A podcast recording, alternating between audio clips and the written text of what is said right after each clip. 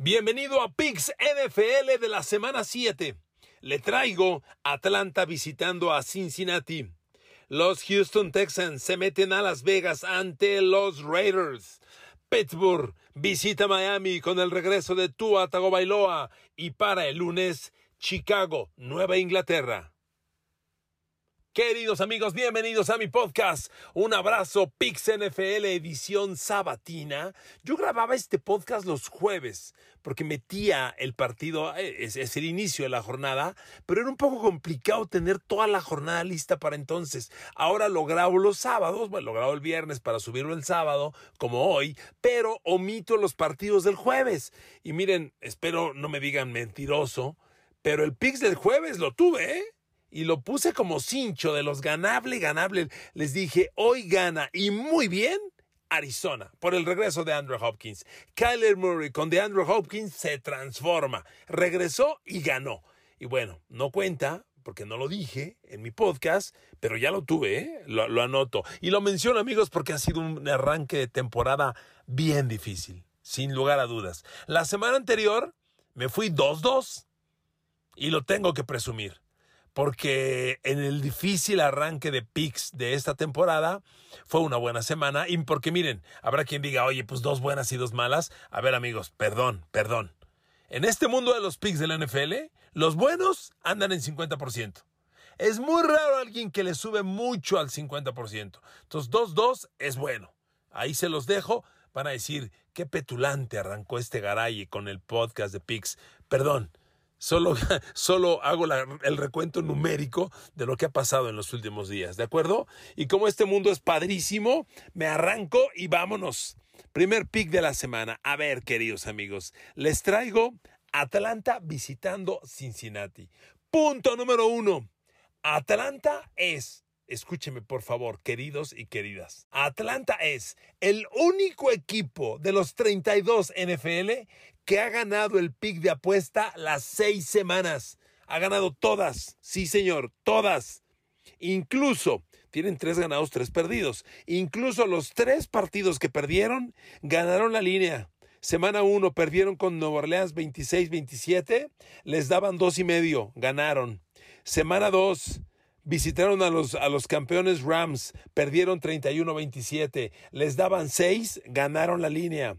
Tercer semana ganó el partido, 27-23 a Seattle, en Seattle. Siguiente semana ganó 23-20 a Cleveland, obvio ganó el pick. Semana anterior, el domingo pasado, pierden con San Francisco, perdón, le ganan a San Francisco 28-14 para sorpresa de todos. Atlanta ha ganado la línea las seis semanas. Y usted dirá, ah, entonces tomamos Atlanta. Sí, tomamos Atlanta, pero ese no es el razonamiento único. Amigos, a ver, es el siguiente. Cincinnati. La semana pasada ganamos Cincinnati, lo recuerdo muy bien. Se lo di ante Nueva Orleans en Nueva Orleans y ganamos. ¿Cómo que no? Me dio mucho gusto. Ahora, ¿por qué le doy Cincinnati el día de hoy? ¿Por qué doy en el pick Atlanta? A ver, primero, la línea de Las Vegas ya no tengo el patrocinio de antes que decía yo la marca con mucho gusto. Bueno, la línea de Las Vegas. Aquí dicen los expertos de Las Vegas que Cincinnati tiene la casa y está menos seis y medio. Vamos a agarrar a Atlanta y vamos ganando el juego seis y medio. ¿Ok? Segundo razonamiento. Atlanta ganó la línea todos los partidos y lo tenemos seis y medio puntos recibiendo. Me encanta. Tercer razonamiento. Amigos, Atlanta, no sé si lo sepan, es el tercer equipo, es el tercer mejor equipo corriendo el balón. Están corriendo como demonios, están promediando 165 yardas terrestres por partido. Solo 7 menos de Cleveland, que es el líder con 172. Y escúcheme, ¿sabe quién es el segundo equipo corriendo el balón? Chicago, 170 yardas. Filadelfia viene hasta el quinto, los Ravens en sexto y en fin. Pero Atlanta corre muy bien el balón y Atlanta fundamenta sus victorias en correr el balón. Y ahí le va el siguiente dato que es bien importante. Amigos, la defensa contra la carrera de los Bengals es mala. No es de las peores, pero es mala. Permite 121 yardas por juego, es la 20 de la liga. Además, agrego datos. Yo siempre le aviento argumentación. Usted decide. Sobre todo en este podcast, usted manda. Siguiente dato, si los Bengals permiten 121 yardas terrestres por partido, ¿qué le, qué le dice a usted si le menciono que el mejor hombre de los Bengals para parar la carrera, el tackle defensivo DJ Reader, no juega? ¿Ok? No juega. Entonces, pues amigos, ahí está la clave. Y permítame decirle algo más.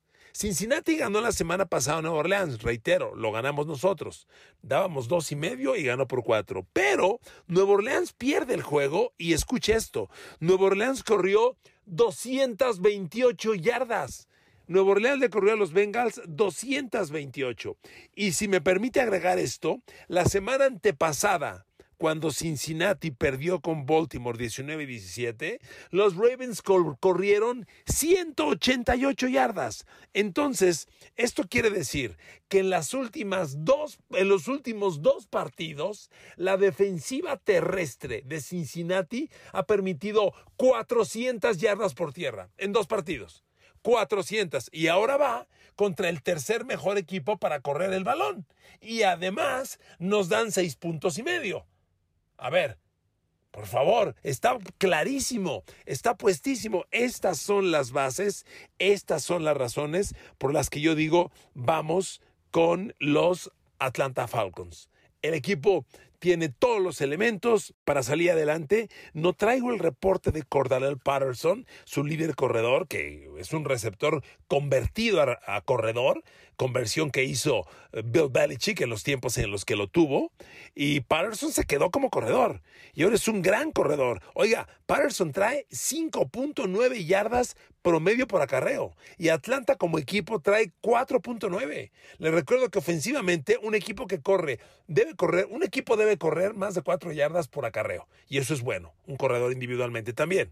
El que anda en 4.5 ya anda muy bien. A ver, Cordarel Patterson trae 5.9. Reitero, y Atlanta como equipo 4.9. Amigos, no le busquemos más. Tomo Atlanta más 6 y medio, pick número uno. ¿Quedó claro? Venga, siguiente. Tengo a Las Vegas Raiders recibiendo a los Houston Texans. Es una línea alta. Raiders está menos 7. Over-under 45 puntos y medio. Toma a los Raiders. A ver, primero, puntos. Desde que arrancó la temporada, Enrique Garay les ha dicho que los Raiders llegan muy poderosos y van 1-4. Este pick no es terquedad. De nuevo voy a lo que siempre digo y perdónenme lo reiterativo. Si quieren hasta con un poco de francés, perdónenme lo mamón. Pero va, subrayo. Yo argumento las cosas. A ver, ¿por qué Raiders? Uno, Raiders es un mejor equipo que el 1-4, pero mucho mejor. Los Raiders empiezan a jugar muy buen fútbol americano. Devante Adams está explotando al nivel que todo mundo pensó y esperó. Carr todavía tiene espacio para mejorar cuando la conexión con Hunter Renfro y con Darren Waller se recupere. Waller no juega este partido, Renfro sigue tocado. Pero a ver amigos, en el partido pasado, ah, perdón, me detengo. ¿Por qué tomo Raiders? Le digo, es mejor equipo que el 1-4. Dos, trae dos semanas de descanso. A ver, los Raiders no jugaron el domingo pasado. Los Raiders vienen descansaditos, bajaron moretones, reposaron, se fueron un par de días con la familia. Los Raiders vienen muy bien. Y ellos saben que no pueden perder. A ver, si tú tienes un equipo 1-4 y yo te digo, va a repuntar, ¿qué, y te digo, pídeme algo para que repunte. ¿Qué me pides? Semana de descanso, concedido. Que juegue como local, concedido que enfrente al peor de la liga. ¡Concedido! Los Raiders enfrentan a Houston, que si no es el peor de la liga, a ver amigos, Houston trae un ganado, un empatado, cuatro perdidos. No me chinguen. O sea, Houston es muy malo. De verdad, muy malo, sinceramente. Y entonces tengo a Raiders, que es un mejor equipo que el 1-4, con dos semanas de descanso, y, y lo tengo en su casa, porque este juego es en Las Vegas. Es una línea alta pero yo la tomo y tomo el riesgo. A ver, siguiente tema de argumentación. Siguiente tema de argumentación. Partido pasado. Los, los Raiders pierden 30-29 con, con Kansas City. Miren amigos, Raiders venía por el gol de campo la victoria. Ese pase lateral a Devante Adams que pisa afuera, fue lo que les llevó a la derrota. ¿Por qué lo menciono? Raiders contra Kansas City, no sé si se dieron cuenta, no solo le metió 29 puntos a la defensa de Kansas, Raiders corrió el balón 154 yardas, no como equipo, con Josh Jacobs. Raiders está corriendo el balón muy bien porque ya se consolidó, no, no consolidó, perdón, corrijo, porque la línea ofensiva ya se estabilizó. Y estabilizar tiene confianza. Hay dos novatos, Dylan Parham, gar izquierdo, el muchacho Mundi de Ohio State, sexta de draft, tackle derecho. Con rotación, Jermaine Lemonur lo movieron de tackle derecho a gar derecho. Y con eso el equipo está caminando. Miren, los Raiders le corrieron a Kansas City pero más que bien. Y Josh Jacobs tuvo un partido de veras espléndido. Ese juego de Raiders era de victoria. Raiders tendría que estar hoy 2-3 y no 1-4. Pero bueno, está 1-4 y Josh Jacobs viene corriendo muy bien. Pero a ver amigos, van contra Houston, cuya defensa contra la carrera es, híjole Dios santo, es bastante, pero bastante mala. La mejor defensa contra la, la carrera, mira, aquí tengo los datos. Le doy datos generales de defensa. La mejor defensiva de la liga hoy en yardas es San Francisco, que acepta solo 255 yardas por partido. La de Houston, de 255 yardas por juego, que permite la de San Francisco, mejor defensa de la liga, la de Houston permite 414 yardas. Es la penúltima, ¿de acuerdo? No es mala, es lo que le sigue. Son números realmente patéticos los que trae la defensa de Houston. Y contra la carrera, este equipo de los, de los Texans está permitiendo 154 yardas. Amigos, Raiders va a salir a correrle el balón a los Texans. Josh Jacobs, que anda muy bien, anda como demonio, va a salir a correr decididamente y van a tener un gran día corriendo y luego el pase con engaño de carrera a Davante Adams los va a liquidar. Mire, en este juego debe darse un buen duelo, un gran duelo. Reconozco una cosa de Houston y me sorprendió, no la sabía. Los Houston Texans, defendiendo pase, aparentemente no son muy buenos. Lo digo aparentemente porque en la estadística general de defensas no están entre los mejores. A ver amigos, Houston después de seis partidos, solo ha, perdón, cinco partidos, porque descansaron uno, después de cinco partidos, Houston solo ha permitido cuatro pases de touchdown. Hay equipos que han permitido ya dos pases de touchdown por juego y hasta un poquito más. Houston tiene menos de uno por juego. Tremenda estadística. Tremenda estadística. Pero eso ocurre porque son tan malos contra la carrera que es ahí lo que están haciéndole. Reconozco también, el novato Darrell Stingley ha salido bueno, buenísimo el chavo. No ha permitido pase de touchdown Darrell Stingley, primera de draft de Louisiana State, nieto de Darrell Stingley receptor de Miss Pats en los 70s. Cuando yo me hice fan de los Pats, los receptores eran Darrell Stingley y Stanley Morgan y a Daryl Stingley lo dejó paralizado. Ah, pues fíjese, un, jugador de los Raiders, el safety Jack Tatum, lo dejó paralítico, imagínese, de un golpe. Pero bueno, eh, la anécdota está porque su nieto, Derek Stingley, es el corner de los Texans. Y el duelo Derek Stingley, Davante Adams, va a ser fundamental. Pero ya se lo dije, Raiders va a ganar este partido corriendo el balón. Corriendo el balón. Y lo va a correr muy bien no tengo usted la menor duda. Y es así como se va a ganar este partido. Por eso yo tomo Raiders menos 7 y le aseguro, le aseguro que no nos vamos a arrepentir. Segundo pick, Raiders menos 7. Tercer pick de la jornada, vámonos a el domingo en la noche. Pittsburgh, los Steelers visitan Miami. A ver amigos, ¿cómo son las cosas? Los dos corebacks Dos corebacks que salen del protocolo de conmoción. Le dieron luz verde a Kenny Pickett, ¿eh? Se conmocionó el domingo pasado y va a jugar. Híjole, cada conmoción es diferente, pues sí, pero me brinca. Y tú, Atago Bailoa, reaparece después de tres semanas escandalosas de su tema. Mire, aquí hago una pausa y les digo una cosa. Y esto que voy a decir lo digo de corazón y lo digo de verdad. Dios quiera, le pido a Dios que no le pase nada a tu Atago Bailoa. Nunca en mi vida y mire que llevo casi 50 años viendo NFL, había visto yo a un jugador recibir dos conmociones de la gravedad que Tua la sufrió en semanas consecutivas. Miami y la NFL siguen con su terquedad de que no fue conmoción la primera. Claro que lo fue. Claro que lo fue. Pero bueno, Dios quiera y no pase nada y que este muchacho siga. Ya hablando análisis, yo le aseguro, amigos, que el coach McDaniels le, le dijo a Tua Tagovailoa, a ver Tua, en jugadas de pase tomas el balón y me lo sueltas a los dos segundos. No retengas el balón, no alargues la jugada, ejecuta rápido. Eso va a ocurrir. Pero amigos, este partido, que en el pick tenemos a los Miami Dolphins en casa, menos siete y medio, línea muy alta también, muy alta. A ver amigos, tomo Miami. Otra línea alta, sí, tomo Miami. ¿Por qué? Miren, ya sé, ya sé, ya sé. Pittsburgh viene de ganar la Tampa. A ver, con todo cariño y con todo respeto, le voy a decir lo siguiente. Here we go. Fanática Steelers. Le ganaron a Tampa 20-18. Yo creo que es el triunfo más valeroso, aguerrido, de cocheo motivacional que Pittsburgh ha conseguido en mucho tiempo. Perfecto. Pero fue un triunfo que pasa más por lo mal que jugó Tampa a lo bien que jugó Pittsburgh, ¿eh? con todo respeto. Este triunfo es por lo mal que jugaron los Buccaneers. A ver, el juego de Brady terrible, el tema de que no fue a la junta el día anterior, desconexión total con su equipo, enojados en la banca. A ver, Pittsburgh ganó y corrió 70 yardas por tierra, ¿eh? O sea, la línea ofensiva sigue tan mal como estaba y las capturas de coreback siguen como estaban. Pittsburgh, ¿cómo así usted? ¿Y por qué ganó? Ganó Pittsburgh porque cuando conmocionan a Kenny Pickett, entra Mitch Trubisky y tiene un pase de touchdown a Chase Claypool. Y lo único bueno que hizo Trubisky fueron dos cosas. Ese pase de touchdown y en los últimos cuatro minutos completó tres terceras oportunidades de más de 10 yardas por avanzar que permitieron consumir el reloj y ganar el partido y que Brady no lo, no lo tuviera de regreso. Punto. Por eso ganó Pittsburgh.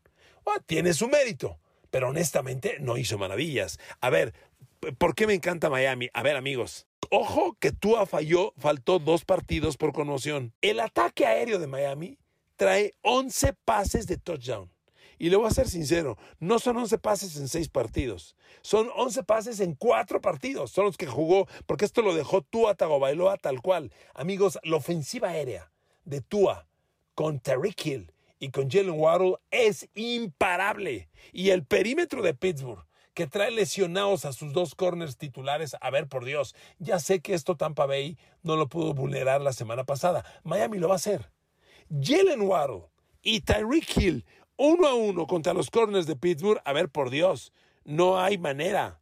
No hay manera, no hay, no hay duelo, no hay forma de frenarlos. El ataque aéreo de los Steelers, de los Dolphins, va a ser trizas a los corners Quincy Wilson, Arthur Mollett, que son los que tiene Pittsburgh ahí en rotación. James Pierre tratando de dar la cara por los lesionados Ankelo Weathers, por un Cameron Sutton y Minka Fitzpatrick. No tengo el reporte de cuántos de los tres regresan, algunos regresan, pero amigos, el ataque aéreo de Miami con Tua y Jalen Waddle y Tyreek Hill es imparable. Se los digo de verdad. Ahora, está el tema de la protección a Tua. Tienen que cuidarlo. La línea ofensiva de Miami ha permitido 10 capturas de coreback en 6 partidos. Es una cifra baja, o sea, está bien, están jugando, es un buen bloque de línea ofensiva, no es la mejor, pero son muy buenos números. Pittsburgh llega con Alex Highsmith como líder de la liga en capturas de coreback, trae 6 y 19 presiones de coreback totales, pero Alex Highsmith le va a atacar Teron Armstead, el mejor tackle ofensivo que tiene Miami y uno de los mejores de la liga. Amigos, yo tomo Pittsburgh. Perdón, yo tomo Miami. ¿eh? Perdónenme, yo tomo Miami. Reaparece Kenny Pickett. Bien, qué bueno. Pero yo no creo que esto espante a nadie. Y los Dolphins en casa, habiendo perdido los dos partidos sin Tua, con Tua reposado y con esta combinación, y además televisión nacional, no amigos, van a ser un jet. Tomo Miami Dolphins como el tercer pick de la semana. Sí, los tomo menos siete y medio. Vámonos al último. Queridos y queridas, nos vamos hasta el lunes. El lunes tenemos a Chicago visitando Nueva Inglaterra. La casa es de los Pats, menos 8. Over-under, 39 puntos y medio. Miren amigos, es imposible encontrar un peor equipo ofensivo que Chicago. Imposible. A ver, datos. Le voy a dar los puntos que ha metido la ofensiva de Chicago en todo el año. Partido por partido. 19, 10, 23, 12, 22, 12. O sea, es un equipo que promedia menos de 20 puntos por partido. La ofensiva de Chicago solo ha metido más de 20 puntos una vez en lo que va de la temporada. Más de 20 puntos una vez. ¿Ok? Viene Chicago. Además, con tres derrotas consecutivas. Tres derrotas terribles. Y ojo, contra Giants, Minnesota y Washington. Son sus tres derrotas. Tampoco les ha ganado eh, Dallas, Kansas City, Buffalo. No, no, no, no, no. Son tres equipos medianitos, porque los Giants, con su todo y su 5-1, todavía no pasan por potencia. Aunque están jugando bien, no son potencia exactamente, ¿ok? Bueno, amigos, Justin Fields, el coreback de Chicago, tiene en seis partidos 63 pases completos. Chicago promedia 10 pases completos por partido. Y Nueva Inglaterra, amigos, los Pats van al alza, ¿eh? Contrario a lo que yo pensaba, los Pats van al alza. Nueva Inglaterra ha ganado dos partidos consecutivos, tres de los últimos cinco y sobre todo la defensa. En los últimos dos juegos, la defensa de los Pats ha permitido 15 puntos totales. Cero contra Detroit, que llegó como la mejor ofensiva de la liga, los blanqueó Pats. Y la semana pasada Cleveland, el mejor ataque terrestre de la liga, los Pats lo dejaron en 15 puntos y le cerraron el ataque terrestre. Cleveland, que ya le dije hace rato, es un equipo de 190 yardas por tierra, por partido. Cleveland a los Pats el domingo pasado les corrió 70 yardas. Amigos, con esto, más la casa y televisión nacional, ¿no toma usted a los Pats? Por Dios, chica, claro. Claro que sí. Este pick es de los Pats, claramente. Y miren, amigos, cierro con esto. Iba a meter San Francisco, Kansas City. A mí me va mal. No, ah, corrijo, perdón. A mí no me va muy bien cuando pronostico contra Patrick Mahomes. Amigos, el domingo San Francisco le va a ganar a Kansas City. Le va a ganar el juego y va a ganar la línea. Ya le di mis cuatro picks. Ya están. Este de San Francisco, Kansas, yo no lo dije. Y si usted dice que lo dije, voy a decir que está usted mintiendo. Pero sí lo voy a decir. Amigos, va a ganar San Francisco. El partido y la línea. Miren, amigos, la llegada de Christian McCaffrey es una fantástica adición. Claro, no le estoy diciendo que San Francisco va a ganar porque llegó Christian McCaffrey. No. Kansas City visita y da puntos. Está menos uno y medio. ¿Usted tomaría a San Francisco en casa más uno y medio? Y ojo, San Francisco viene corriendo el balón espectacular. San, sí, San Francisco está ganando, está ganando porque corre el balón. Kansas City viene de ganarle a los Raiders, pero a pesar de que Josh Jacobs les corrió 150 yardas. Ahora van a ser Jeff Wilson y Christian McCaffrey y Divo Samuel combinándose para el juego terrestre. Quiero que recuerde esto, amigo. San Francisco va a salir a correrle el balón a Kansas y le va a ganar corriendo el balón. Y luego el pase con engaño de carrera va a ser letal. Los Niners vienen de perder con Atlanta, ajá, un partido donde no tuvieron ocho titulares. En este juego regresan cuatro de esos ocho, incluidos Nick Bosa y Trent Williams. Gana San Francisco el partido y el pick. Ahí se los dejo. Yo no lo dije, y si dicen que lo dije, diría que mienten. Gracias por escucharme, que Dios los bendiga. Buen fin de semana.